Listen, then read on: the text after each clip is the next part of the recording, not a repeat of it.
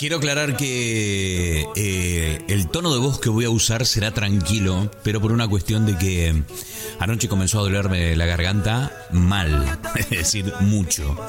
Y me he tomado el tecito con miel y un poquito de limón, por supuesto, y unas pastillas que he conseguido en el supermercado, aquí en el centro de la ciudad de Exeter, porque cuando comienza a doler la garganta así, eh, ya sabe uno hacia dónde va. Y sobre todo teniendo en cuenta que aquí en la ciudad de, en el condado de Devon en realidad, está dando vueltas un virus que bueno, tiene a todo el mundo engripado. Hay como una especie de epidemia de gripe que ha dejado, en mi caso personal, a muchos compañeros de trabajo outside, fuera. Eh, en mi casa también, eh, bueno, hay enfermos y en la casa de todos mis amigos. Es increíble, ¿no? Pero comienzan los primeros fríos eh, y esta es la típica postal de la gente que se engripa, ¿no? Bueno, la gente del sur, la gente del, del hemisferio sur sabe, ahora que está saliendo del invierno y del frío, de lo que estoy hablando, ¿no? Bueno, se está dando ahora, gente, para nosotros aquí en el norte, comienza a darse los casos de frío, de gripe, de, bueno, de todas las pestes que trae el invierno. Y, la verdad que, bueno, hoy me siento bastante mejor, pero eh, es exigirme un poquitito y ponerme a, gritar un poquito para que se me corte la voz por completo. Y em, pido disculpas antes de comenzar el programa del día de hoy si esto sucede en algún momento. Sabrán entenderme. Bueno, así. Hecha la aclaración, tengo que decir que es un verdadero placer estar aquí una semana más con todos ustedes, con todos vosotros, eh, en este episodio número 19 del podcast titulado Animal de Compañía. Un podcast que, bueno, la semana pasada me ha traído muchísimas alegrías, con una aceptación tremenda, lo veo en las estadísticas, lo veo en, eh, bueno, en los números de, de tanto de Spotify como de iTunes, de Audio Boom, que este es eh, esta empresa americana que, que, me da este servicio de streaming y también lo veo en los resultados de Facebook. Es impresionante. Te digo la verdad, me tiene realmente asombrado y estoy encantado y quiero dar las gracias eh, por ese motivo. Quiero dar las gracias por el apoyo increíble que me estáis dando semana tras semana. El apoyo increíble, el cariño que me están dando semana tras semana aquí en este mm, en este refugio llamado Animal de Compañía. Hoy vamos a tener un programa un poquito más largo de lo habitual porque, bueno, tenemos una entrevista muy interesante, una entrevista que me ha obligado por segunda vez en la historia de este programa a salir de, del estudio. Eh, hemos sido, bueno, en principio tengo que aclarar y tengo que pedir disculpas porque fui al encuentro de, de, esta persona que vamos a, ahora te voy a decir quién es. Fui al encuentro de esta persona con mi mochila, con, bueno, con el grabador, los cables y yo pensé que lo tenía todo controlado y resulta ser que eh, dijimos, ¿dónde vamos? Que hoy es un hermoso día, hay solcito, está bueno. Vamos a un parque que hay ahí frente al Exeter College y, y nos sentamos ahí en un banquito de plaza y hacemos la entrevista ahí. ¿Qué te parece? Va, genial, nos fuimos todos de puta madre. Cuando llego abro la mochila, saco esto, saco aquello. Y se me había olvidado el micrófono. ¿Cómo puede ser de todas las cosas que hay para olvidarse? Te vas a olvidar de la parte técnica más importante de una entrevista, el micrófono. afortunadamente, afortunadamente, mi grabador es un grabador bueno y tiene dos micros estéreos incorporados, con lo cual eso estaba salvado, ¿no? Pero ¿qué pasa? Que eh, eh, ese, ese, tipo de micrófono tiene la característica de que capta tu voz perfectamente, pero además capta todo el entorno. No es un micrófono eh, indicado para este tipo de, situaciones. Eh, pero bueno, hice lo que pude, pedí las disculpas a la entrevistada del día de hoy. no hubo ningún problema. Al final tuvimos que dejar la plaza porque el viento era una pequeña brisa, ¿sabes? Que una, una pequeña brisita de, de nada, pero claro, ese micro tan increíble que recoge todo, todo el sonido ambiente. Eh, cada vez que había una pequeña ráfaga de viento se notaba muchísimo y le digo, mira, eh, por las características del micro va a ser imposible hacer esta entrevista aquí en, en el parque. Y entonces buscamos un pub y dijimos, bueno, vamos, nos tomamos una cervecita o una sidra y, hicimos la, la entrevista dentro. O sea, el ambiente era un típico pub inglés lleno de ingleses. Era un sábado por la tarde. Ustedes saben que los ingleses, 5 eh, de la tarde, ya están dando vueltas por los pubs. A las 7, 8 están completamente borrachos. A las 9, 10 están en su casa. Esto es una, no tiene nada que ver con lo que ustedes conocen. Este es otro ritmo, otro mundo, otra forma de moverse, otra historia. Y entonces, nada, ya fuimos al pub y empezaba a ver un poquito más de gente. Y yo haciendo la entrevista, bueno, nosotros haciendo la entrevista en una de las mesas y empezaba a escucharse, bueno, en todo el. Ya, ya lo van a ir, ya lo van a ir. Vamos a dar comienzo del programa del día de hoy. No nos vamos a adelantar, la entrevista viene dentro de nada, dentro de muy poquitos minutos. Vamos a ir al encuentro de nuestro querido amigo el tío Klaus, que esta semana también engripado, por supuesto, por esto mismo que te contaba al comienzo del programa, está engripado, pero el tío Klaus, como lleva el rock en la sangre, dijo yo voy a estar igual y no ha querido faltar, no ha querido faltar a la cita semanal con Animal de Compañía y esto es lo que nos trae esta semana. Hey, hey, hey, hello Polly, what's up amigos míos de Animal de Compañía, aquí está vuestro tío Klaus una vez más, con una banda para enseñaros esta semana. Esta banda es, poco conocida, me imagino yo, en todo el mundo, pero son geniales, están teniendo mucho éxito.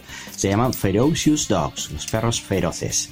Mezclan el ska, el punk y el, y el folk. Más ska con folk, diría yo. Estuve el viernes pasado en un concierto de ellos aquí en Huntington, cerquita de Exeter. Geniales, una fiesta, pero lo pasamos fenomenal. Fuimos un par de amigos, yo y más gente que estaba hasta arriba, hasta la bandera, como se dice saltando, bailando, genial lo pasamos. Así que nada, seguro que os va a gustar. Os dejo con Hellhouse de Ferocious Dogs.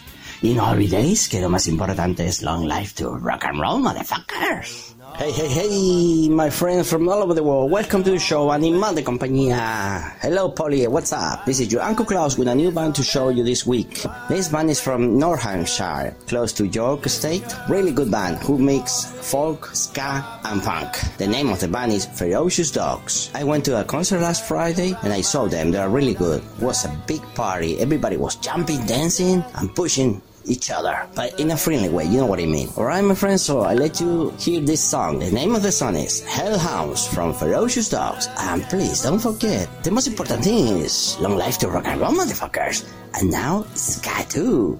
Bye. Estás escuchando Animal de Compañía desde el corazón de la ciudad de Exeter, Inglaterra, Reino Unido.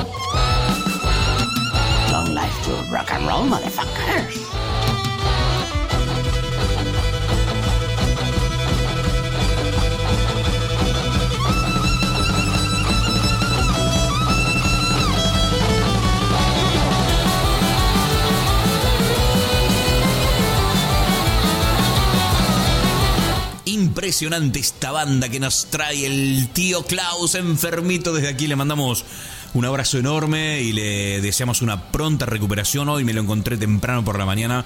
Me dijo que se había puesto esta vacuna de la, gripe, ¿no? Así que bueno, eh, para evitar pasar un mal invierno, se ha vacunado nuestro querido amigo el tío Cloud. Y esperemos que ya a partir de la semana que viene vuelva a recuperar esa fuerza, esa, ese rock, vuelva a recuperar el rock, ¿no? Que lo caracteriza. Gracias, tío Klaus. Te deseamos pronta recuperación y te esperamos la semana que viene. Nosotros continuamos aquí en Animal de compañía y te recuerdo que este es un programa auspiciado por A10 Removals, una empresa de mudanzas radicada en la ciudad de Londres. Con más de 10 años de experiencia en mudanzas de hogar y oficinas, sabemos muy bien lo que significa el cuidado y la protección de tus bienes. En A10 Removals hacemos todo lo que está a nuestro alcance para brindar la solución adecuada a un precio asequible y para satisfacer todas tus necesidades. Presupuestos hechos a medida.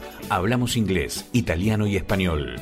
Visita nuestra página web a10removals.co.uk o pídanos un presupuesto sin compromiso al 0203 096 0240 o 0796 945 8792. Estamos asentados en la ciudad de Londres y nos movemos a todo el Reino Unido. Y cada 15 días te llevamos a España. A 10removals.co.uk. Nos movemos contigo. Si te pasa con inglés te quieres matar, Dios mío. Matar. o sea, directamente. Bien, a ver cómo sale esto. Vamos a grabar.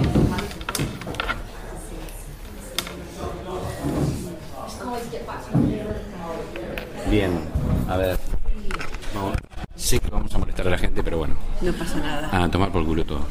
Eh, no pasa nada, estamos acá en Exeter. Bueno, vamos a, vamos a brindar primero. Primero, cheers. Hagamos un mix de cultura. Exactamente. Bueno, vamos a describir primero dónde estamos. Mm, episodio número 19 de Animal de Compañía. El sonido, hay que aclararle a la gente, va a ser un poco raro. El sonido va a estar raro hoy, pero es mi culpa enteramente. Porque em, acudí a esta reunión demasiado relajado. Es el problema de las personas que creen que lo tienen todo controlado y dicen, ah, no pasa nada, yo ya sé que tengo que.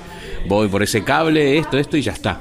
Y, a veces supongo que en la vida cometemos muchos errores precisamente por esta actitud pasiva que tenemos, ¿no? Frente, frente a las responsabilidades, ¿no? En este caso eh, dije, sí, son dos cables, dos pilas y, y, tiro. Y no, y me olvidé el micrófono, o sea, nada más y nada menos que lo más importante de la parte técnica de la entrevista, el micro. Me he olvidado el micro, así que nada, me quiero cortar las pelotas, o sea, te lo tengo que decir así, claro. Y he acudido a esta reunión con mi querida amiga, que ahora la vamos a presentar eh, para charlar, y he acudido a esta reunión. Y gracias a Dios que el grabador que tengo mm, posee dos micros que no sin rompevientos y se, notarán las P's muy duras, pero bueno, pido disculpas eh, antes eh, de empezar el programa del día de hoy. Bien, dicho esto, estamos en un pub típico inglés, estamos con mi amiga Roberta, es una marplatense que he venido a descubrir, a conocer aquí en la ciudad de Exeter, Inglaterra. Muy buenas, Roberta, ¿qué tal? ¿Cómo estás? Muy buenas tardes, Poli, ¿cómo estás? Pues muy bien, la verdad, muy feliz de estar aquí. Eh, Estamos frente a, la torre del reloj. Exactamente. ¿Cómo, ¿Cómo se llama este sitio que no me acuerdo? bueno, eh, no sé qué Union. Ah, Farm, Union Farmer. Sí, que, se reunieron todos los granjeros y hicieron el pub este y... Ah, no tenía idea de la historia. Mm. Ah, ah, bueno ah, saberlo. Algo de eso, algo de eso es, pero bueno, no, no conozco toda la historia. Nada, bienvenida Roberta. Mira que teníamos esto pendiente desde hace ya un tiempo, ¿eh? Sí, la verdad que sí. Muchísimas gracias por la invitación y es un placer, la verdad.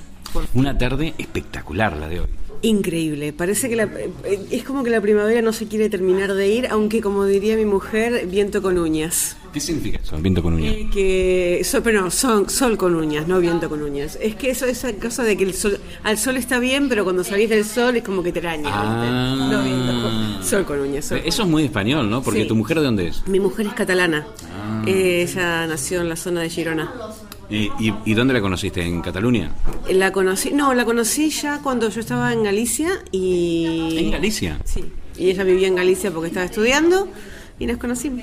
Qué bien, qué bueno. ¿Y de esto hace cuántos años ya? Uf, un montón. Del 2009. De 2009. 2009, sí. Pero ustedes se conocieron en Galicia en el 2009. Sí. Esto es ya hace, ayuda más a los números. ¿Cuántos años sería? Eh, diez- Nueve. eh, Nueve años. Nueve años. Nueve ¿Y, años. y desde hace cuántos años están viviendo aquí en Inglaterra? Desde el año 2012. De 2012. Sí, ¿Y, una y- experiencia increíble, maravillosa. y cómo, cómo fue que, que llegaron aquí? Mira, mi mujer es veterinaria y consiguió trabajo acá en Inglaterra. Se vino ella mm, en enero del 2012 y yo me vine después en agosto. Sí. Y al principio fue muy difícil para mí.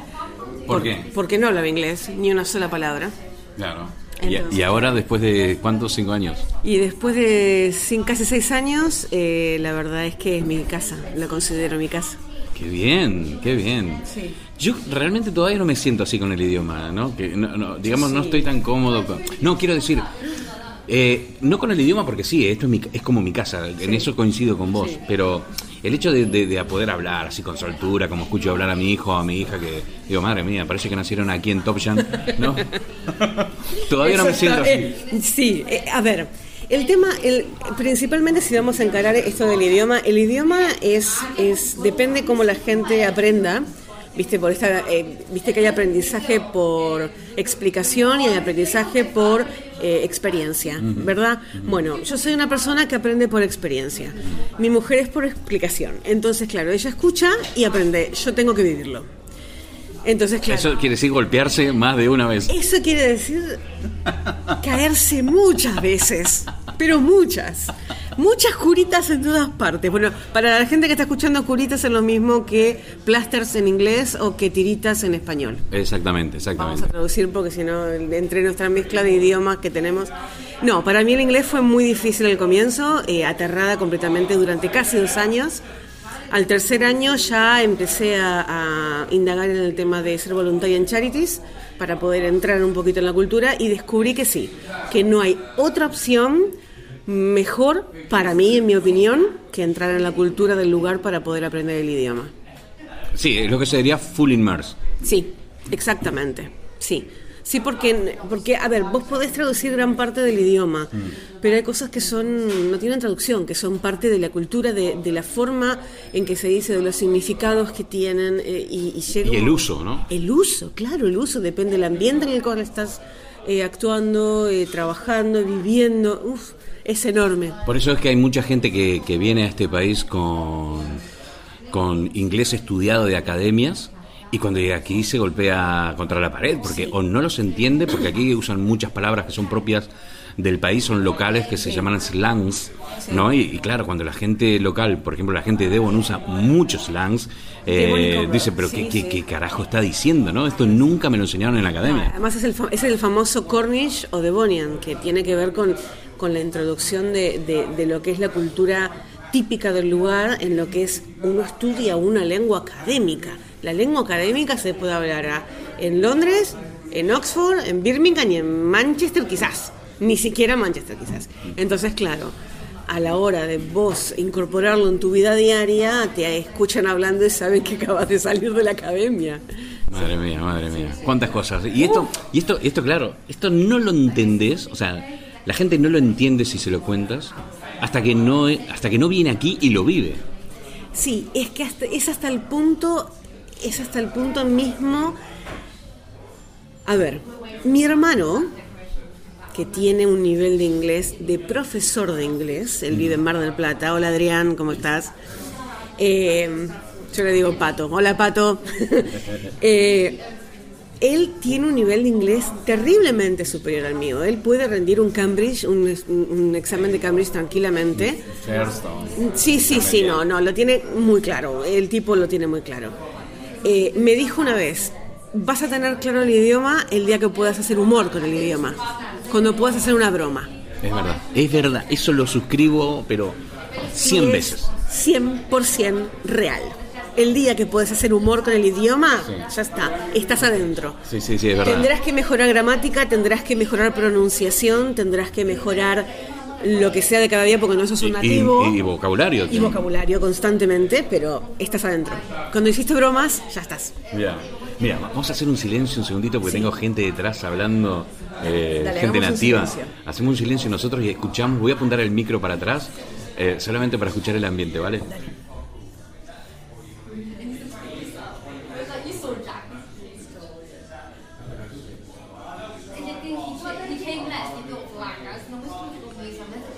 Bueno, lo pueden escuchar, ¿no? Es tremendo. Me encanta. Es fantástico, es fantástico. Mira, una de las primeras cosas que... mm, Yo soy una, una, una loca de los libros. Yo amo los libros y las películas. Tengo, de hecho, más de 20 libros esperando por ser leídos en mi biblioteca. Y las películas, bueno, las películas tuve que empezar a verlas en versión original, cosa que me ayudó un montón. Un montón. Y, y una de las cosas que me fascina a mí es llegar al lugar donde voy a vivir y lo primero que hago es inscribirme en la biblioteca. Es lo primero que hago.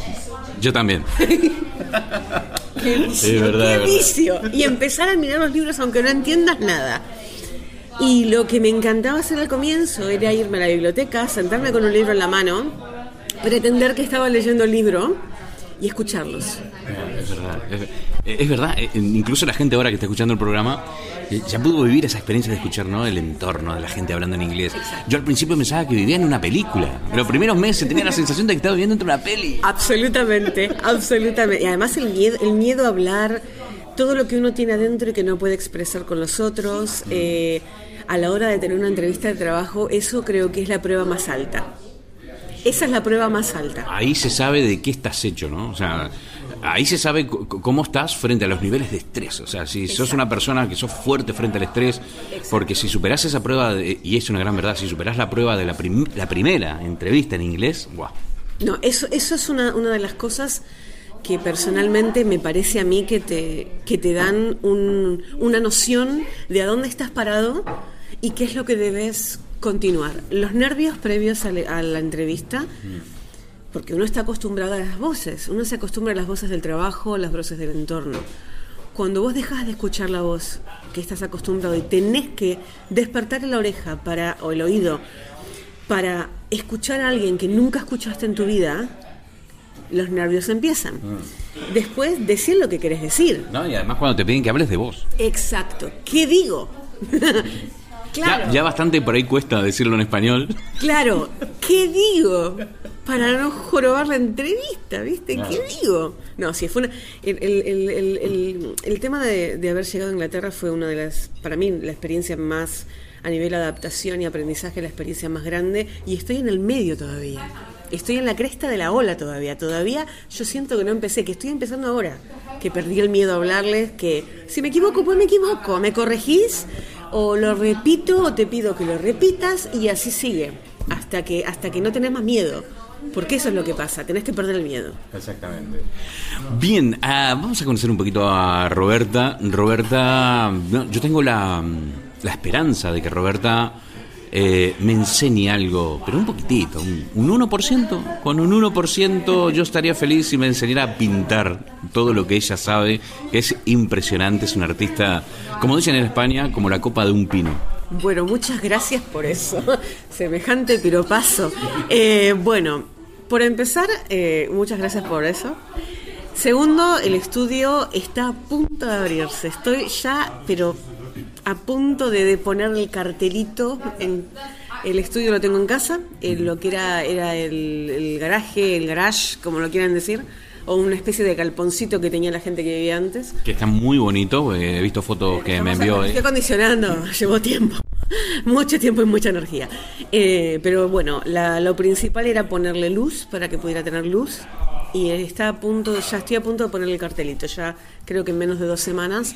Y vas a venir a garabatear, enchastrar, pintar y mancharte todo lo que te dé la gana. Perfecto, porque hay una, hay una, hay una parte mía que me está diciendo, se lo estaba comentando a mi mujer el otro día, que uh, hay, hay dos cosas que me gustaría hacer y dedicarle tiempo, ¿no? Decir, bueno, voy a hacer tiempo para que primero para la pintura y luego para, para el piano, ¿no? Eh, Empezar a, a- porque tengo un, ¿Sabes que en casa hay un piano? sí, bueno, eh, es- y mate hay. También. Entonces está Lo bizcochitos. me, me mudo. Ah, lo llevo yo, lo llevo yo. Pero está, bueno, Verónica, es que es mi mujer. Hola, Vero, ¿cómo estás, Verito? Eh, Verónica se compró un piano hace unos meses. Está aprendiendo con una profesora que le va muy bien. Qué bueno. Y eh, no sabes lo que es escucharla, porque tenía tantos años de ganas acumuladas que ahora le está poniendo tanto amor y tanto empeño que en menos de tres meses está tocando. No está eh, probando las teclas, está tocando. Te toca, a ver, tiene su libro de estudio y las canciones o, la- o las, eh, no sé cómo se llama, sí, canciones supongo será. Sí, las partituras. Las partituras que tiene del libro de estudio, las toca y las toca preciosas. Qué bueno. Es una de las cosas que a mí últimamente me ha ayudado mucho a, a relajarme de las tensiones. Escucharla a ella. Yo me siento con el libro en el sofá y ella toca. Y yo me relajo. Sí. Así que, ¿tenés, li- tenés piano en casa? ¿Tenés libros de pintura en casa? ¿Tenés un estudio? ¿Tenés bueno. pinceles para enchastrar? Genial. Mate, Pues- pues parece- por supuesto, eso no puede faltar. Ivana, lo siento, pero me mudo. Bien, contanos un poco cuál es el proyecto con este, este estudio, porque claro, uno dice un estudio, pero además de ser un lugar, eh, eh, me imagino yo, un lugar que, que- que tengas en tu casa para decir, bueno, quiero desconectar del mundo, quiero desconectar de todo, cierro esta puertita y este es mi espacio. Además de eso, ¿hay algún proyecto para ese sitio? Bueno, mira, eh, a decir verdad, no hay uno, hay muchos. Eh, yo en el 2015, eh, un año después que mi viejo falleciera, me fui a Argentina durante tres meses. Y ahí hice un proyecto que lo voy a reabrir ahora, espero, espero una buena cantidad de tiempo, que se llama Diversidad más Arte. Diversidad, ¿por qué? Porque soy parte del colectivo LGBT de- del mundo. Para gente que no tiene ni la más pálida idea. Las siglas LGBT significan lesbianas, gays, bisexuales y, y, transe- y- sí, transexuales sería, como primer sigla. Después agregan un montón más, que hay tres T más. Eh, Tres temas. En realidad es LGBTTAQ+. Madre mía. Un mundo. Todos los géneros que te puedas imaginar, la, toda la apertura de la igualdad del ser humano en todo su esplendor, eh, géneros, sexualidades, eh, open mind, como diríamos en inglés, apertura de mente, apertura de corazón, apertura de valores, de respeto, de igualdad, todo. O sea, el mundo en sí abierto a todas las posibilidades, sin juzgar y respetando.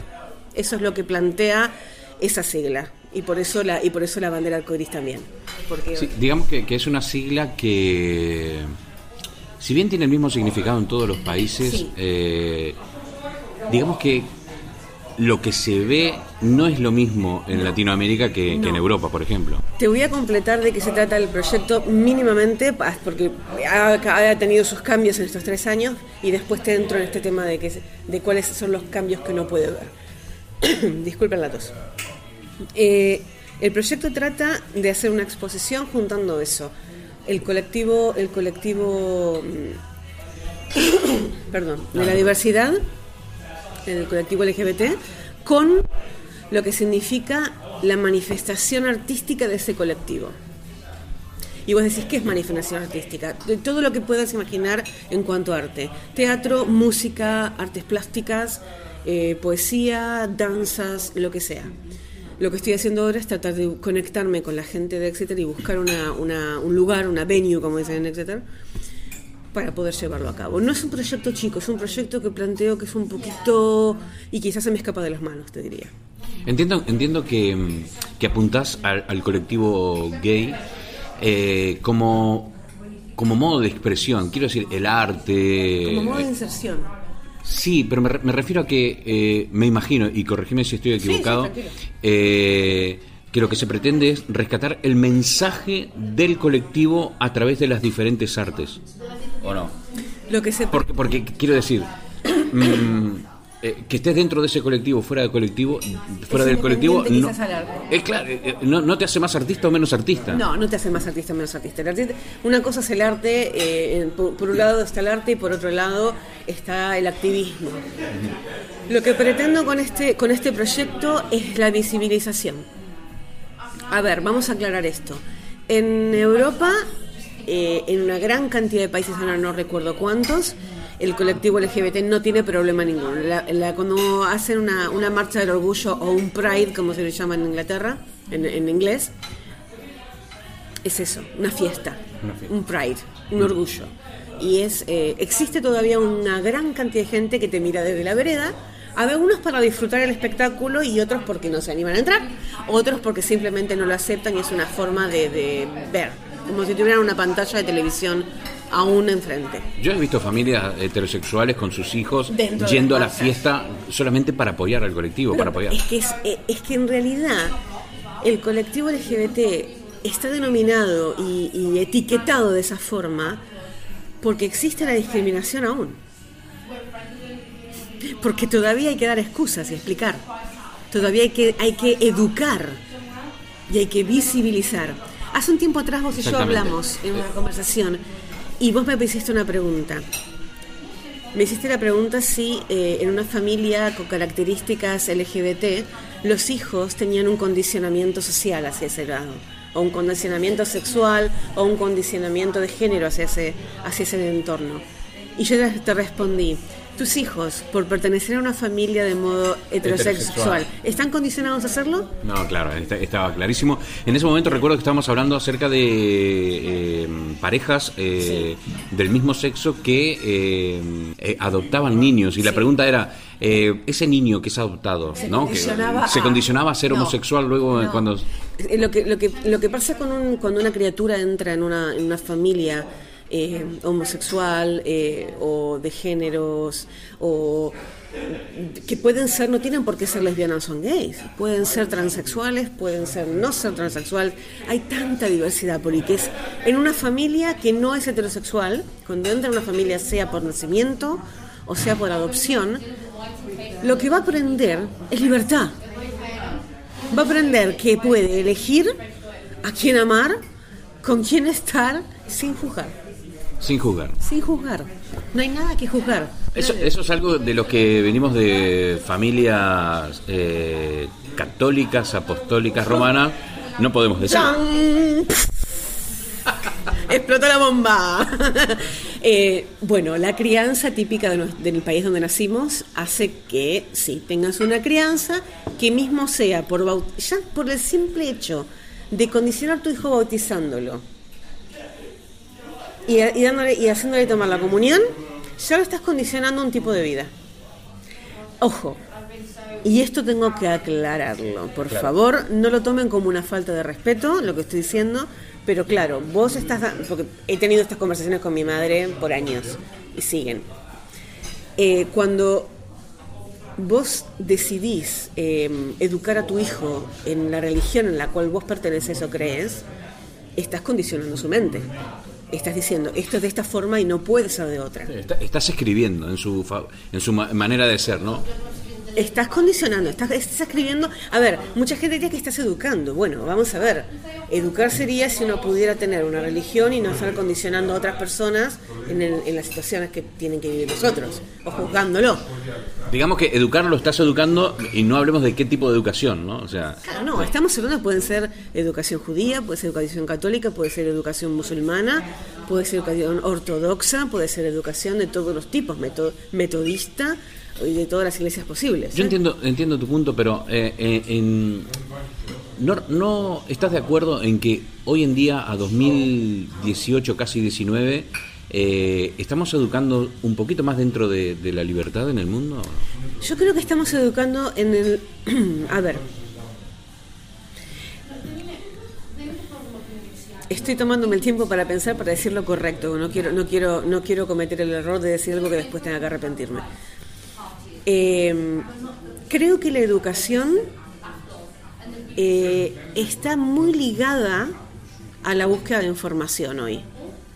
Por eso está la libertad. Desde el momento en que, vos, en que un niño tiene acceso a una computadora y puede buscar en un buscador cualquier cosa, Ya no le puedes mentir o, obligar a que piense lo que vos querés que piense. la libertad de ver lo que fuera, salvo que vos tengas una protección infantil o demás. En cuanto a la educación de valores, Sí, pero esa protección infantil no, no lo va a proteger del mundo. Quiero decir, el mundo es lo que es. hoy el Eh. mundo está fuera, totalmente fuera de control, Poli. Totalmente fuera de control. Desde el momento en que tenemos un, un aparato en la mano que es un GPS que nos, que nos registra todo lo que hacemos, que, que tiene cualquier niño de menor a incluso de 8 años tiene acceso a un, eh, a un teléfono a un teléfono con, es- mm, Sí, inteligente, con ¿no? conexión, un smartphone, a internet. Bien, vos podés, digamos, eh, bloquear parentalmente qué es lo que la persona mira. Eh, en cuanto a lo que significa la educación en la familia, creo que hay eh, muchísimas cosas que todavía no están claras. Por eso yo elegí no ser madre. Yo elegí no ser madre. Porque no quería cargar con la responsabilidad de educar a una criatura y, no saberlo hacer correctamente. Y tener, no, no, no iba a tener. A ver, esto puede sonar egoísta o, o quizás con miedo, ¿no? Pero no. No iba a tener el tiempo para educar a esa persona correctamente. E iba a ser una persona infeliz. Y no quería tener en mis manos la responsabilidad de tener una persona infeliz en mi vida. Más que que es un hijo, que no es un perro. ¿Entendés? Que aún hay, hay gente que ama a sus perros y los educa mejor que a los hijos, de hecho. Pero el ejemplo es, no es algo que vos podrías, si te pasa algún problema, dejarlo en un lugar de guardería para que te lo cuiden el resto de la vida o que alguien más lo adopte. A eso me refiero. Un hijo es un hijo. O sea, esta decisión de, de- de no ser madre, ¿no? De- porque no, no, no va con tu estilo de vida, no va con tu forma de ser, no va con tu forma de pensar. ¿Tiene alguna consecuencia en tu relación de pareja? No, porque de hecho la primera pregunta que le hice cuando tuvimos la pre- el primer... A ver, nosotras en aquella época cuando nos conocimos en el 2009 existía una página que se llamaba chueca.com como el barrio gay de Madrid. El barrio gay del centro de Madrid. Exacto. Nos conocimos ahí.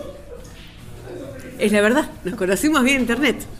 Ah, vía internet, Vía interesante. internet, nos conocimos vía internet, estábamos en una página que había perfiles de personas, como tenés en Facebook, lo mismo, pero de gente que ahí había para hombres, mujeres y demás. Y Verónica se me apareció durante un montón de tiempo como la primera opción de acuerdo a las características de persona que yo quería. Yo quería determinadas cosas. Ignoré su persona durante mucho tiempo. No porque no fuera muy linda, no porque no me gustara, era porque estaba lejos. Me quedaba como a dos horas. y yo quería una relación cercana. Ah, porque vos, Claro. vos en ese momento vivías en Madrid. En Galicia vivía yo. Ah, que tienes razón, en Galicia me dijiste. No, no, como esto que se contaron en yo Madrid. Vivía, yo vivía en. Bueno, no sé si te vas a ubicar. En las Rías Baixas. Sí, Of course. bien. Ella vivía en Lugo. Era No te olvides que yo viví en Asturias, ahí Ah, cerquita. claro. Y viajábamos muy cerca cada fin de semana hasta el- la, la frontera con Ya, Galicia. Bueno, yo vivía en las Rías Baixas, en la zona de Boiro y toda esa parte. Boiro como el lugar más conocido de las Rías Baixas. Riancho y demás. Y ella vivía en Lugo y me quedaba lejos. y yo no tenía, no tenía coche, entonces me quedaba muy lejos. Yo quería un vínculo, no quería un touch and go, quería un vínculo. Claro, una relación estable. Claro, quería, quería una relación, no sé si estable o no, quería una relación, quería vivirlo, quería, quería, quería vivir. Vivir el amor, digamos. Claro, vivir una un vínculo, una historia con alguien. Bueno, llegó un momento que la flaca me apareció tanto que dije, bueno, a ver qué pasa. Y le mandé un mensaje y después del mensaje ya me respondió otro, después intercambiamos teléfonos y después nos conocimos. Que eso fue en menos de un mes. Madre. Fue rápido, ¿eh? Eh, eh, la- las dos buscaban lo mismo y necesitaban lo mismo y, estaban primera en la lista. Eh, bueno, ella estaba primera en mi lista. Ella, ella no usa internet. Verónica prácticamente no usa mucho internet. Es una persona que lo usa muy poco. Es una persona muy sabia y muy sana a ese, a ese nivel. Eh, y bueno, me vino a conocer y nos conocimos y cuando estábamos tomando el primer, digamos, cafecito, digamos, para decirlo de alguna manera, eh, le tuve que hacer la pregunta. Le dije, mira, te voy a hacer una pregunta y depende de esto, Todo lo que venga. Exacto. Lo que pase después depende de esta pregunta. Y le dije, ¿querés tener hijos? Y se me quedó mirando con una cara de sorpresa como diciendo, pará, me acabo estamos tomando un café que me estás preguntando. Perdón. ¿No vas muy rápido? Exacto, no vas muy rápido. Y le digo, no, no, es que depende de esto que vos y yo podamos seguir adelante si es que queremos seguir adelante. Dice, ¿pero por qué? Le digo, no, respondeme. Y sinceramente además. Dice, no, no quiero. No, no, no. Ah, digo, listo, seguimos adelante. Si es que te parece bien, no, claro. Y se quedó como... Es una persona muy tímida, mi mujer. Pero se quedó pensando, se quedó mirándome con cara de qué carajo pasará ahí atrás para que me hagas semejante pregunta, porque no es una pregunta de ¿te gusta el chocolate amargo o dulce? ¿Viste? Es una pregunta grosa. Pero se agradece, ¿no? Claro, es Quiero que- decir, yo también preferiría esa esa sinceridad y esa claridad antes de comenzar nada, ¿no? Antes de enamorarte, antes de tener eh, Proyectos. proyectos, una vida en común. Vos imaginate si, te- si estás con alguien y de golpe un día te dice, che, Poli, quiero tener hijos. Y vos decís, no, pero yo no. Gran cagada. Y perdón, no me dices eso de cagada porque es real. Es una gran cagada. Es una gran cagada. Porque primero, tener hijos no es comprar tu juego de mesa o una cama. No es comprarte una bicicleta o una moto. O ir a comprarte, no sé, el nuevo teléfono porque el otro se te rompió la pantalla. No, tener hijos es, es lo más primario y esencial que una persona tiene ¿eh? cuando está madurando. O tenés ganas de tener hijos o no tenés ganas de tener hijos. Y eso pasa, da igual cuál sea tu orientación sexual. No tiene nada. Orientación sexual de género, identidad, no importa. ¿Se tiene o no se tiene esa necesidad Exacto. de tener hijos o de perpetuarse, de, como quieras llamarlo? Exacto. Y claro, vos me preguntarás, ¿pero nunca tuviste ganas de tener hijos? A ver, cuando tenía 25 años tuve esa cosa, ay sí, la que primera, mi, mi primer hijo va a ser nena. Pero cuando tenés 25 años y no sabés ni cómo lavarte los calzones todavía. Pa, para algunos, no. En mi caso era así. No sé los demás. Mi caso- Aclaremos. en mi caso era así. Yo tenía una madurez bastante, retar- bastante retardada. Eh, no, no porque yo la fuera retardada, sino porque tardé un poco en madurar ciertas cosas. Bueno, la cuestión es que sí, eh, a, la hora de, a la hora de la escala de valores, cuando yo tengo, tengo muchos amigos, incluido vos, bueno, tus hijos todavía no los conozco, pero tengo un montón de amigos que tienen hijos. Y claro, cuando vos interactúas con tus amigos y con los amigos de tus hijos, y hay momentos en que uno se queda mirando la interacción y decís, no, pero claro, yo no lo haría así. O, che, mirá qué bien esto. Mirá cómo salió del paso en esta. O miles. Por ejemplo, te voy a contar un caso. Tengo una amiga llamada Joana, eh, que le decimos Joe. Ella tiene una hija que se llama Atlanta. Y el primer día que conozco a Atlanta me preguntó, la primera pregunta que me hizo fue, ¿vos tenés el pelo corto porque sos lesbiana o porque te gusta tenerlo corto? Qué bien. Esa sinceridad de los niños. Esa sinceridad que es maravillosa y yo me la quedé mirando con un amor que me enamoré para el resto de mi vida. Y le digo, primero en realidad porque me queda cor- me queda cómodo. Es muy fácil de peinar, es muy soy una persona que me cuesta mucho levantarme por la mañana, entonces es muy fácil de peinar. No tenés que hacer nada, me tengo que hacer así, ya está. Y digo, y después porque sí, hay una parte cultural que me gusta y que me parece interesante. Todo esto en inglés lo dije. Pero Ah, claro, porque claro, la niña habla inglés. Encima todo esto en inglés. Claro. Vuelve con la mamá y le hace una pregunta a la mamá y la mamá, como es mi amiga, Pero la mamá es eh, lesbiana, es gay, ¿no? no, la mamá es una compañera mía del trabajo, es heterosexual, tiene, está, tiene- está casada, tiene dos hijos, tiene a Atlanta. Y, tiene, y tiene a, a Rayleigh. O Riley, nunca sé cómo se pronuncia, Rayleigh creo que se pronuncia. Eh, y claro, la conversación continuó. Y fue tan interesante porque cuando vos hablas con alguien que no tiene un prejuicio dentro, Qué interesante. y que las preguntas son tan honestas, tan puras. En un momento me preguntan, dice, claro, y me dice, pero vos tienes aspecto un poquito, un poquito de varón, de nene. ¿Por qué eso? Digo, bueno, y ahí entra, ahí entra la siguiente pregunta tuya, Poli, pero bueno, va, a entrar después de esto. Eh, y, le digo, bueno, porque eh, adentro de mi cabeza, de mi mente, como yo pienso, eh, no tengo un género definido, no, soy ni una mujer ni un hombre. La gente me conoce como Roberta, como Rob, pero en mi interior, y no me molesta para nada, me pongo la etiqueta de lesbiana porque es la realidad, eh, pero dentro de mi cerebro funciono con un 50 y un 50. O sea, hay días en que me siento muy masculina y hay días en que me siento femenina. No demasiado, pero femenina.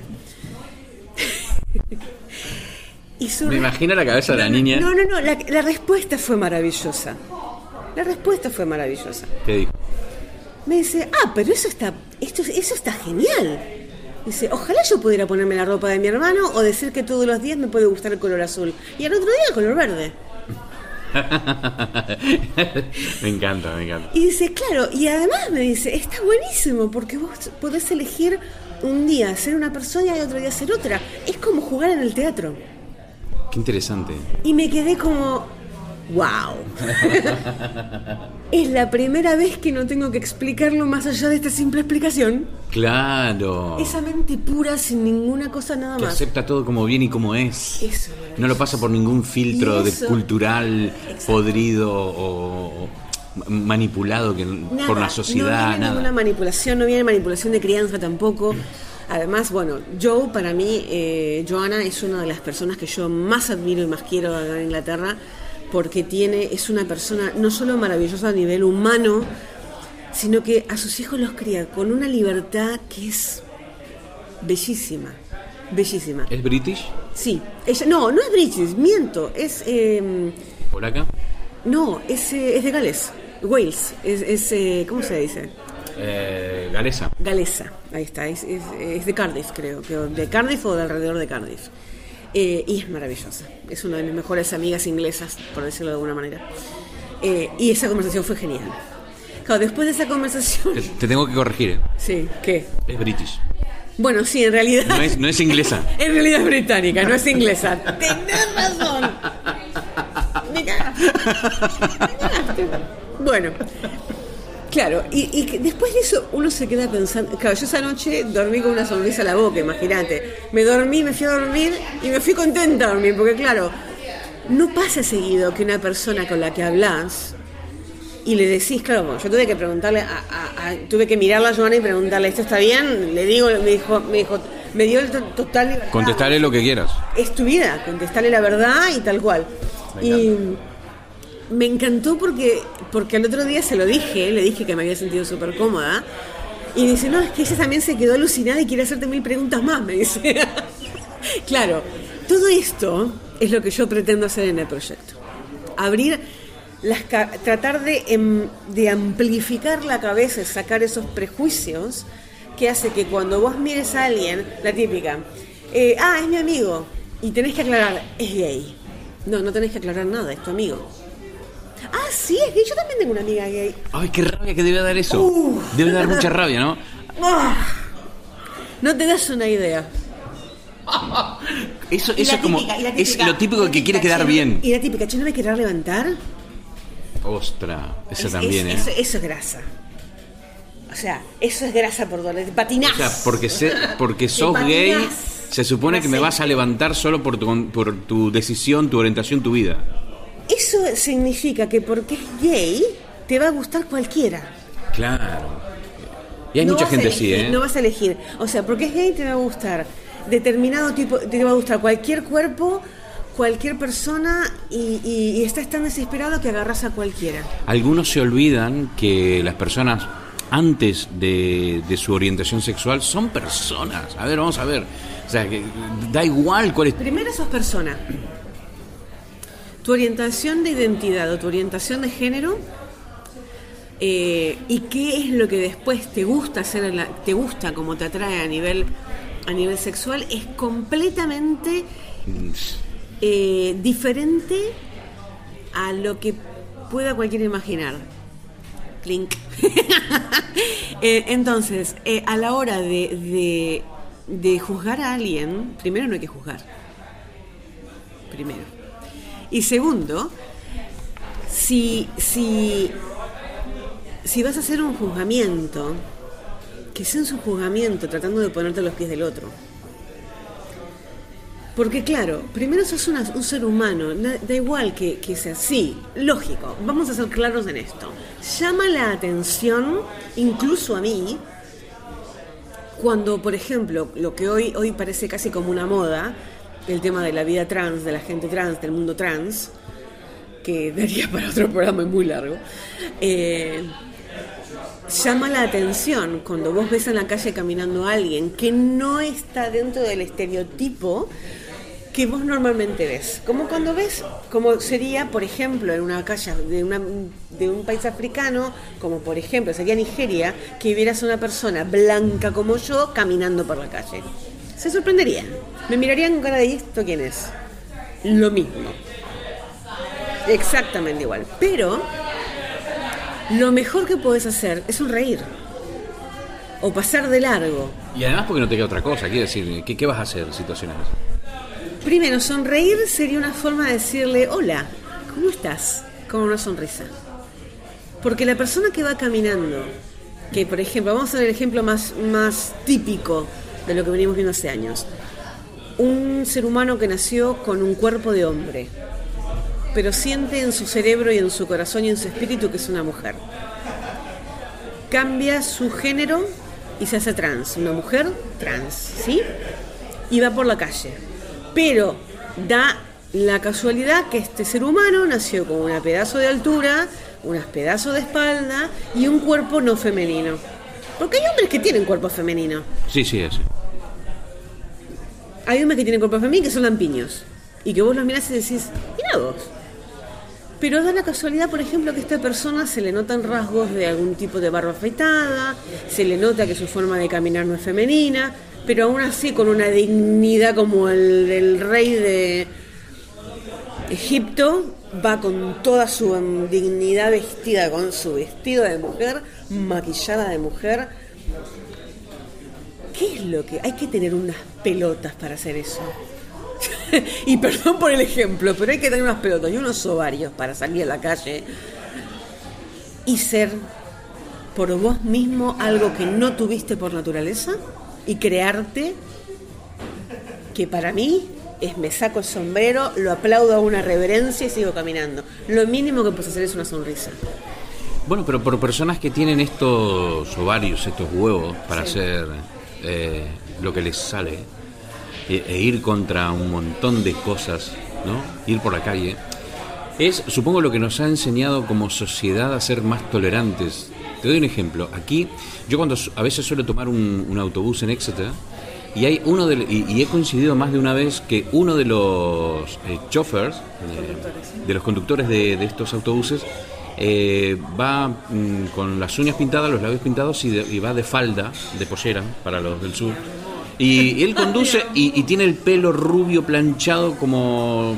Pero tiene más pinta que no la ves como una mujer, sino de eso precisamente que estás diciendo, porque no vino, no vino al mundo agraciado con un cuerpo femenino, sino que el tipo parece... Una mujer trans. Sí, que parece más heavy metal, eh, un, hombre venido del, mundo del heavy metal por el pelo, tiene cara de, guitarrista de heavy metal, pero él es... y, conduce en, la principal empresa de transporte de este país. Stagecoach. Sí. Y hay una tolerancia tremenda con respecto a estas cosas. es, que, es que el tema ni siquiera pasa por tolerancia, pasa por aceptación. Sí, estoy de acuerdo. Me acabas de, educar. Ni siquiera es tolerar, porque vos podés, la tolerancia lo podemos hablar, es si vos ves que dos de una pareja, no importa de qué género, está discutiendo y uno de ellos es agresivo con el otro. Y vos estás mirando, tolerando hasta cierto punto donde va Vale, tienes, razón. Señoras y señores, aquí en pleno programa, Roberta me acaba de educar. No es lo mismo, porque claro... eh, estoy un ejemplo, te estoy educando. No, no, me estás educando, me estás educando, me estás educando y cada vez que nosotros hablamos del tema me, me, educas siempre. Gracias por eso, pero por ejemplo, eh, vamos a poner el caso típico. Vas por la calle, vas por la calle y ves dos personas discutiendo. Pero el nivel de discusión se pone un poquito más alto y vos ves que uno de los dos, no importa quién sea, está a punto de pelearse con el otro. En el género masculino no te meterías en el género femenino mirarías con gracia diciendo, ah, mira, las dos se pelean. En el género heterosexual dirías, ups, violencia de género. Eso es tolerancia. Te voy a dar otro ejemplo. Eh, si, no, te voy, a, te voy, a, decir en qué me educaste vos y, y, corregime. Seguí educándome. dale. Si, si, vos ves, si vos ves en Argentina o en cualquier país latinoamericano, sí eh, un hombre vestido de mujer que va por la calle. Sí. Y si la gente no le dice nada, a eso le llamo tolerancia, porque conocemos nuestra sociedad. sabemos que, eh, eh, que, la sociedad argentina igual no es tan... que, no lo toma tan naturalmente a esto, ¿no? Entonces, ah, espera, déjame que termine. Déjame que, déjame que termine y, y, decime. Si un hombre vestido de mujer camina por una calle en, Argentina, y no hablemos de Buenos Aires, que es una más, más, más cosmopolita, más tolerante, más diversa, si va por el interior y nadie le dice nada, para mí eso es tolerancia. Ahora, si el mismo señor vestido de mujer, va por una ciudad europea y nadie le dice nada, eso es naturalidad, eso es eh, lo normal. Nadie está tolerándolo. Nadie está ahí diciendo, "Oh, ah, estoy a punto de decirle algo a este tío. No, nadie le. No, es más como, ah, normal, ¿qué pasa? No tiene nada malo. El señor hace lo que le da la gana y nosotros lo respetamos. Vamos a educar eso, primero. Wow, cuidado, ¿eh? Eh, esa es mi posición y está a punto de educarme. Vamos a, no, vamos a educar eso y no es educarte en manera que estás diciendo algo mal. Ok. Es educarte en el lenguaje. Primero, si una persona, no hombre, una persona va vestido de mujer y vos te das cuenta que no nació de un género femenino, es un hombre trans. O un transvesti, transvesti o un transformista. Cualquiera de esas tres palabras. Ok, ¿Bien? hasta ahí vamos. Bien, no es un hombre vestido de mujer. Puede estar haciendo performance, puede estar caminando porque es su forma de vivir. Bien. En Argentina, rara vez vas a ver eso. Las veces que lo veas en las calles de Buenos Aires o en las calles de Mar del Plata, por decir ciudades súper conocidas, cuando no le dicen nada es porque le tienen miedo. Eso no es tolerancia, es temor. Y si le dicen algo es violento. Y si le dicen algo es violento. Y si le dicen algo es muy violento. Y llega a niveles de maltratarlo, de tirarle piedra, ladrillos, pegarle, o como decimos en Argentina, cagarlo a piñas. ¿Sí? Cuando ves eso en una ciudad europea, vos no te olvides que existe la- el país de Francia. Y vos no te olvides que existe el país de Italia. En Italia y en Francia era muy normal ver teatro transformista, porque era parte de la cultura. En Francia nadie se va a asombrar porque un transgénero vaya caminando por la calle, porque es parte de la cultura. En Inglaterra tampoco, porque los hombres, en la época victoriana, se ponían el pelo largo como una forma de elegancia, se pintaban las mejillas como una forma de elegancia y se vestían como una forma de elegancia. Hello. I'm fine, thank you. I'm so sorry. No worries, we are recording uh, our podcast. No, no, no. no, Are, you- are you welcome? Fine, don't worry. You're welcome. We, I've met my friends for the first time since when I was 11. Yeah. Okay, 41 now. Got a group of friends. We met up for the first oh goodness. time tonight. Oh my goodness. Very nice. Amazing. nice to see you. I'll let you. I'll let you carry on. Thank you very much. Nice to see you. Bye. Very much. Bueno, esta espontaneidad es una prueba de que hablamos inglés. Qué grande, joder. Bueno, eh, eh, Estábamos, estábamos, te estaba explicando. ahora luego explicamos esto. Dale, ahora luego explicamos esto. Entonces, cuando cu- en Europa una- un, un hombre maquillado, un hombre vestido de una forma femenina, no asombra, porque es parte de la cultura, viene de siempre. En Argentina no. Eso, eso asombra todavía, porque en Argentina, eh, la- Argentina lamentablemente, y esta parte me van a criticar, lo sé, pero Argentina viene de la cultura española y la cultura española es machista. Y ahí está el problema. La cultura española es machista por naturaleza y fuimos creados por machistas. Entonces, claro, quieras o no, está dentro de la cultura y quieras o no, hay mucho que educar. Bien, explícalo de esta mujer. explícalo de esta mujer. No, es una compañera de la uni de trabajo y, y espontáneamente se acercó hasta la mesa sin darse cuenta del micro que tengo en la mano amor, y se puso a bueno. contarnos, bueno, contó que se va a encontrar con alguien que conoció desde los 11 años que no se ven o algo de eso. Contó, ¿no? Mi amor. Qué, qué- qué bueno, qué espontáneo esto, me encantó. Eh, Me encantó. Bueno, parte de la reality. Totalmente. Bueno, una de las cosas eh, para, para, para, mm, que yo quiero en este proyecto de Diversidad Más Arte es justamente esto. Es exactamente esto. Cuando yo lo hice en Buenos Aires, eh, solo fue con trabajo pictórico, con, con cuadros y con esculturas. Cuando lo hice en Mar del Plata fue solamente con cuadros. Ahora lo que quiero hacer es abrir la perspectiva. ¿Por qué? Porque hay un montón de mundo, montón de mundo y comunidad que trabaja con performance, con actuaciones, con teatro, con música, que tiene que ser escuchada, que está buenísimo que entre dentro del ambiente. Y además, para que ese que yo llamo ambiente o comunidad deje de ser tanto comunidad para pasar a ser sociedad. Bueno, eso es lo que yo te estaba diciendo eh, cuando comenzamos a hablar, cuando comenzamos el programa, Lo que yo te quería decir era precisamente esto, ¿no? ¿Por qué relacionás eh, tu proyecto de arte con el mundo gay? Porque el arte termina siendo un medio de comunicación, una vía de expresión de este mundo, ¿no? Sí. Y además, y además porque me, eh, al- yo hace muchos años ya que me vine a Europa. Yo me vine a Europa en el 2007, hace ya 11 años.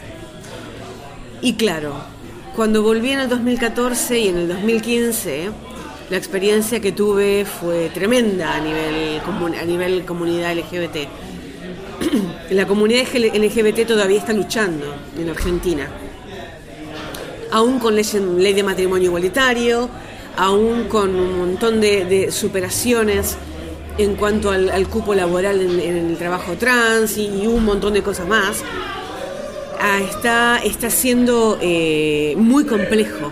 Y me siento un poco en deuda, lo tengo que decir. Me siento un poco en deuda, porque yo acá, para mí, acá el orgullo o el pride es una fiesta. Yo salgo a festejar, acá no salgo a luchar nada, ya está todo conseguido ya está todo conseguido. Bueno, o en la mayoría de los casos está todo conseguido. Todo- Lo más importante, digamos. digamos, digamos la, la base de la tolerancia que vos decís. Esa base, esa base en que, en que la sociedad ya no mira con, con esos ojos juzgones o con prejuicios.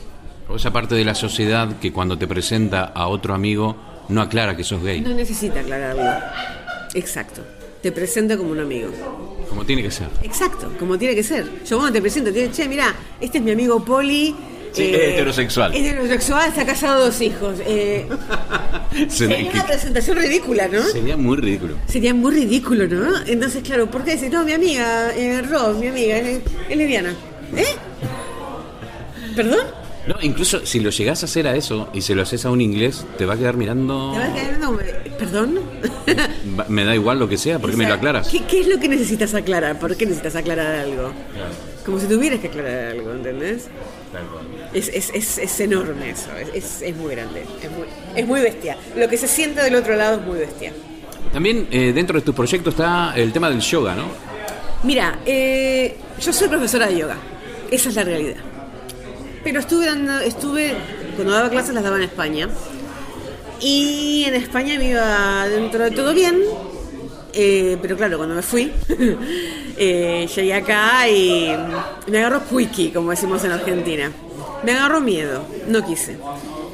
Después de muchos años y ahora con unas amigas, eh, unas amigas inglesas que tengo, Kat and Jen,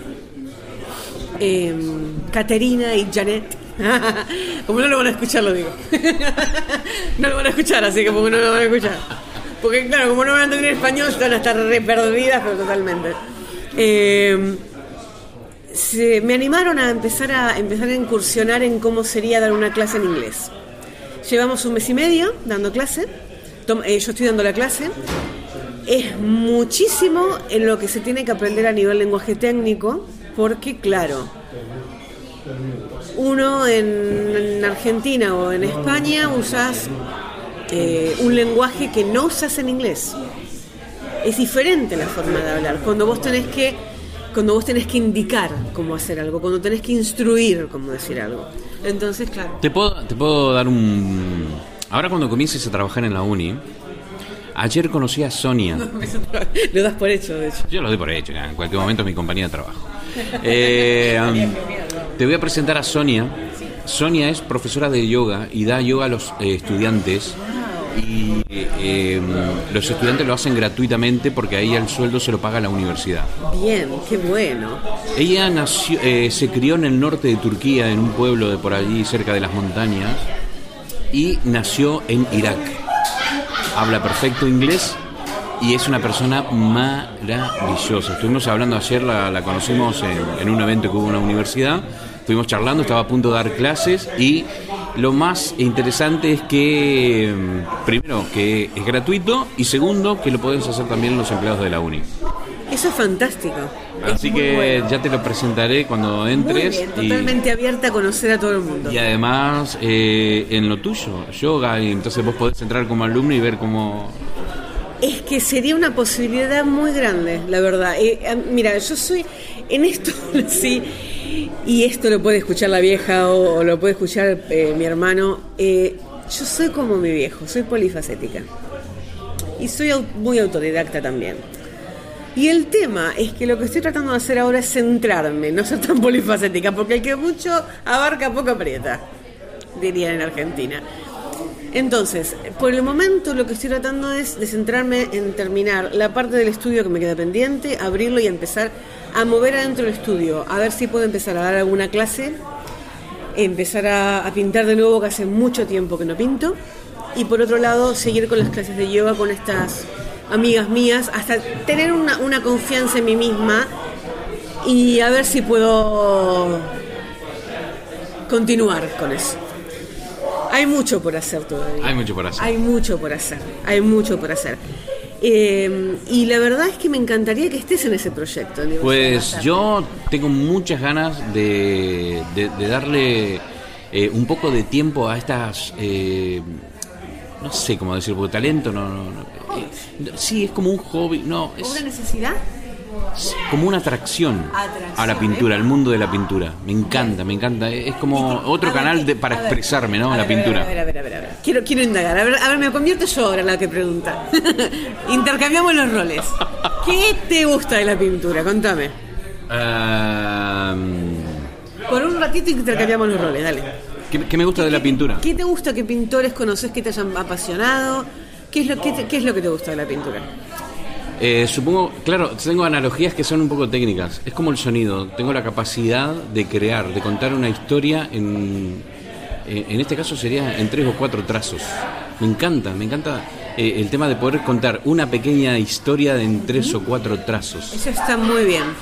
¿Y tenés alguna persona que admirás en la pintura?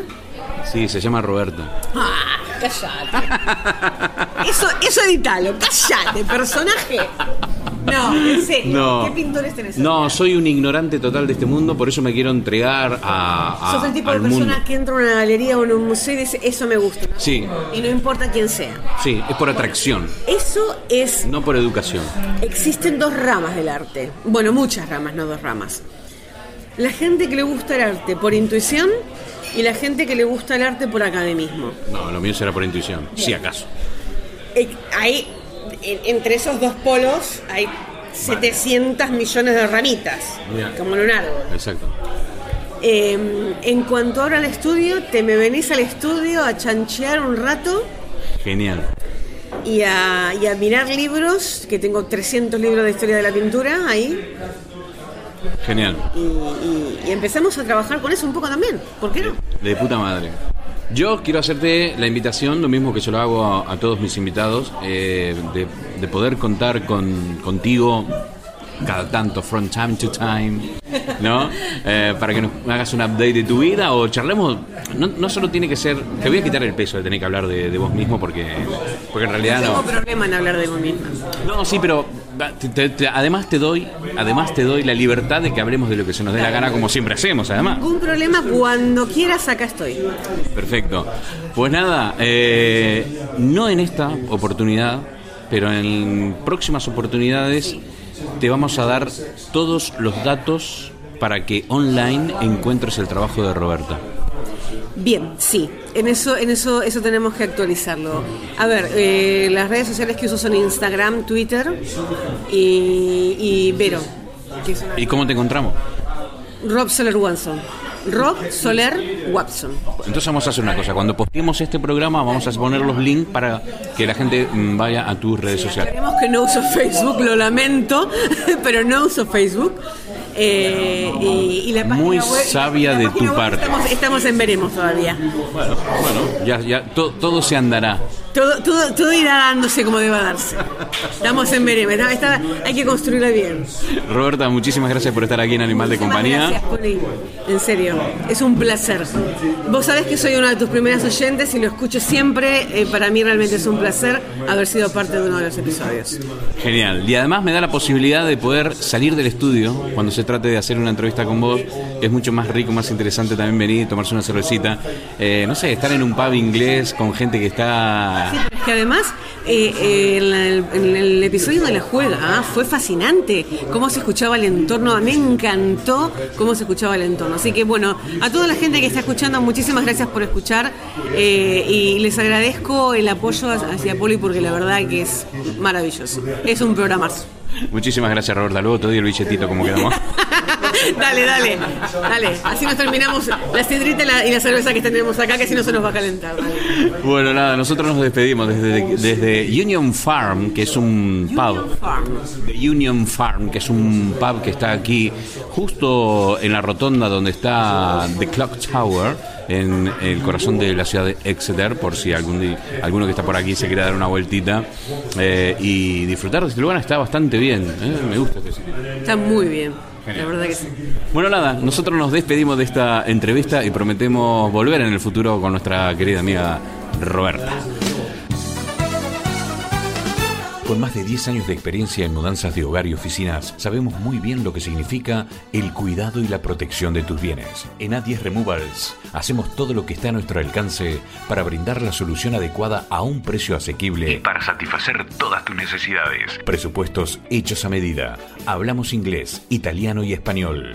Visita nuestra página web a10removals.co.uk o pídanos un presupuesto sin compromiso al 0203 096 0240 o 0796 945 8792. Estamos asentados en la ciudad de Londres y nos movemos a todo el Reino Unido. Y cada 15 días te llevamos a España. a 10removals.co.uk. Nos movemos contigo.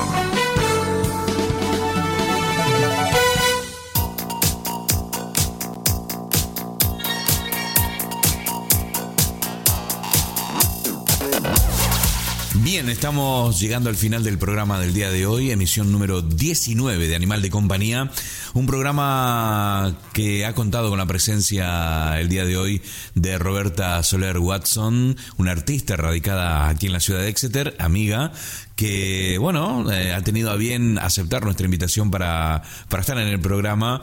Y bueno, y la hemos pasado genial, realmente. Gracias Roberta, siempre es un placer eh, contarles a todos que no era la primera vez que hablaba con, Roberta, sino que eh, de vez en cuando salimos a tomar un café, charlar, caminar por la city, hablar de bueyes perdidos.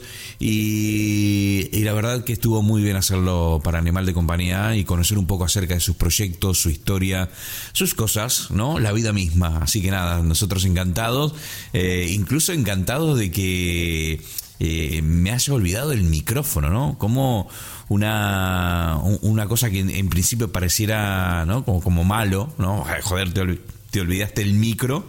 Eh, que, que es la parte técnica más importante es, eh, a la hora de una entrevista. Sin embargo, eso propició que el programa no se haga en el parque y sí se haga dentro de un pub típico inglés rodeado de, de, de locales. No, me encantó, me encantó, me encantó. La verdad que estamos eh, eh, con muchas ganas de volver a hacer otro, otra entrevista, otro encuentro y compartirlo con todos ustedes, compartirlo con el mundo, ¿no? Pequeñas historias de personas que tienen mucho para contar y que se reúnen aquí en Animal de Compañía. Este podcast que, como te digo, se ha convertido en mi rinconcito, en mi refugio y, por supuesto, pretendo que este refugio, este rinconcito, se convierta también en tu casa. Así que nada, para mí es un verdadero placer estar aquí cada semana. Y nada, pues ahora no me queda otra que decirte que pases un muy buen fin de semana, porque claro, este programa está siendo grabado el miércoles por la noche y probablemente lo escuches el jueves por la mañana. Ya a puertas del fin de semana, mm, no me queda otra que decirte buen fin de semana, que la pases de puta madre, que sea un tiempo para descargar esas tensiones acumuladas durante la semana y para echarse un cablecito a tierra, ¿no? Eh, juntarse con amigos, tomarse una copa, olvidarse un poquito del mundo y cargar las pilas para el día lunes. Los lunes siempre cuestan, lo sabemos todo, pero si pasamos un buen fin de semana, seguramente que el lunes es mucho más fácil sobrellevarlo. Así que nada, mi nombre es Poli Flores, fue un verdadero placer. Eh, hoy con la garganta muy tocada, estoy llegando al final de este programa mm, a duras penas. Eh, y espero estar mucho mejor para la semana que viene. Como te contaba, aquí en, en, en Devon, Inglaterra, la gripe está a la orden del día y a la vuelta de cada esquina. Así que nada, de momento venimos. zafando la fiebre, venimos zafando todo, pero el dolorcito de garganta ahí está. Bueno, nada, ahora sí me despido, que soy muy pesado cuando empiezo y no termino más. Eh, nos vemos nada, la semana que viene. Cuídate, ¿vale? Nos vamos con un temita que es un pedazo de, pero un pedazo de tema que hemos descubierto en esto, en estas últimas semanas, pero que todavía no lo habíamos puesto aquí eh, en el programa. Aquí va. Mm, Lost in You, la música de LP sonando aquí en Animal de Compañía. Chao, hasta la semana que viene.